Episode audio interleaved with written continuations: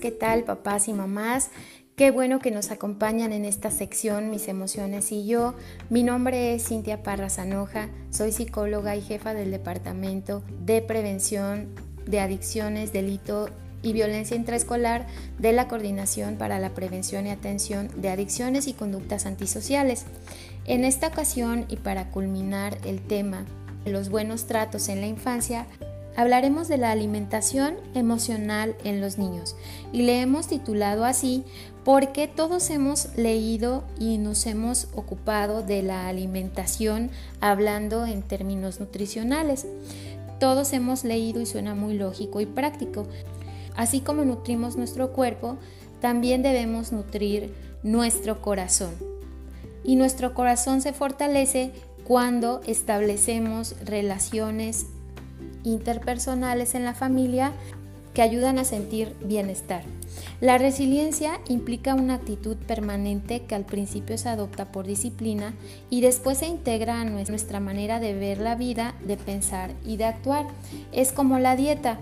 Nos cuesta un trabajo tremendo cambiar nuestros hábitos alimenticios y no concebimos una fiesta divertida sin poder comer lo que nos gusta. Pero con voluntad y disciplina podemos ir modificando eso hasta el punto en que ya ni se nos antoja tanta grasa o tanto dulce. Es decir, aprendemos a comer saludablemente con disciplina. De la misma manera, los seres humanos necesitamos de cierta dieta para desarrollar resiliencia y volverla un hábito de vida. Estos alimentos especiales van favoreciendo la madurez emocional.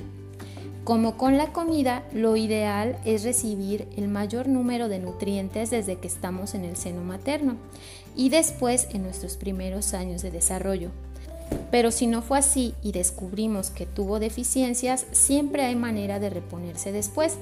La ventaja en el caso del desarrollo de la resiliencia es que aprovecha la más mínima gota de amor para nutrirse en cualquier etapa de la vida.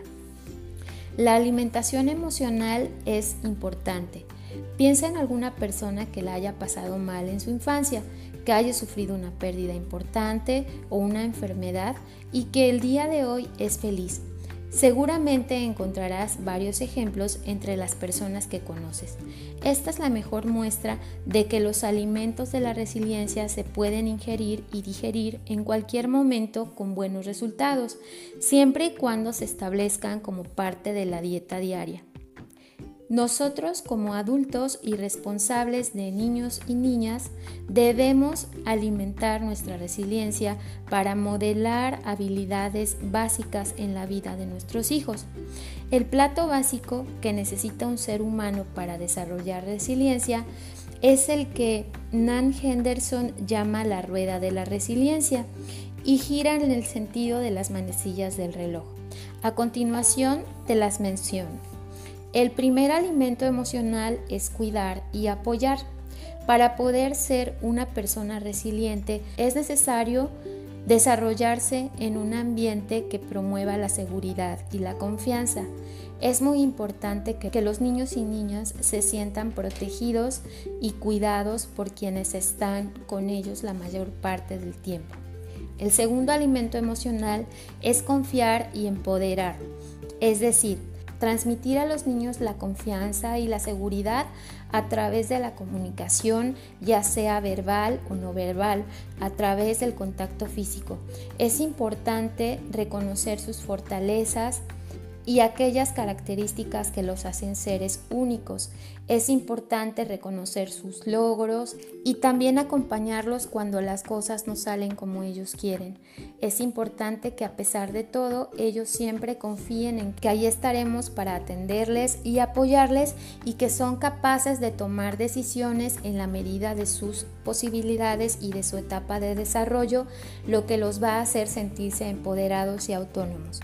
El tercer alimento emocional es dar oportunidades para que se pruebe, es decir, dosificar algunas cantidades de frustración adecuadas. Es importante que el niño practique en distintos escenarios para que pueda fortalecer sus capacidades y se sienta acompañado en este proceso en el que está probando que es capaz de resolver distintas problemáticas. El alimento emocional número 4 es promover que se relacione y ayude a otros. Muy importante es que el niño se rodee de relaciones interpersonales constructivas y positivas, que se le enseñe a ponerse en el lugar del otro, que se le enseñe a colaborar, que se desarrolle en él un sentido de pertenencia de tal manera que el niño pueda relacionarse con confianza y seguridad dando lo mejor de sí mismo. El alimento emocional número 5 es establecer límites claros y coherentes. Esto se refiere a establecer pautas de acción muy claras en las cuales se identifican consecuencias. Muy importante es que los límites sean firmes, pero sobre todo reconocer papá y mamá que si se te ha pasado la mano o que el límite es muy rígido, tengas esta capacidad de cambiar de opinión y esto no te hace débil, te hace una persona humana consciente de que estás aprendiendo a ser un mejor papá o mamá. Más vale que le digas a tu hijo, te dije que no verías televisión por una semana, pero creo que esto es demasiado, vamos a cambiarlo a este tiempo, ¿te parece? De alguna manera estás reconociendo que tu límite fue muy rígido y que estás consciente también de su necesidad y de sus intereses. El alimento emocional número 6 es enseñar destrezas para la vida, es decir, generar escenarios y ambientes en casa que promuevan el desarrollo de habilidades y destrezas de acuerdo a la personalidad de tu hijo. Es necesario invertir tiempo en el desarrollo de sus talentos para que él se sienta seguro de sí mismo y capaz. Es muy importante papá y mamá, que nutras a tus hijos de estos alimentos. Segura estoy que si lo haces de esta manera, desarrollarás en ellos autoestima y confianza para actuar con autonomía y establecer relaciones interpersonales positivas que generen bienestar y sobre todo salud mental. Recuerda que en tus manos está generar hábitos de vida positivos que le ayuden a tu hijo a vivir en bienestar y ser un ciudadano valioso que dé lo mejor de sí mismo en el contexto en el que se desarrollará como adulto. Eso depende de ti, por lo que también es importante que seas coherente y te nutras emocionalmente, te empoderes, te pruebes en escenarios que te generan este reto de superación. Es importante también que establezcas relaciones constructivas y establezcas en tu vida límites claros de autocuidado. Además, es importante que siempre estés en constante superación. Si tú te alimentas emocionalmente, le modelarás a tu hijo este tipo y estilo de vida. Bueno, pues espero que esta reflexión impacte de forma positiva tu estilo de vida, porque segura estoy que de ser así también influirá en tu dinámica familiar.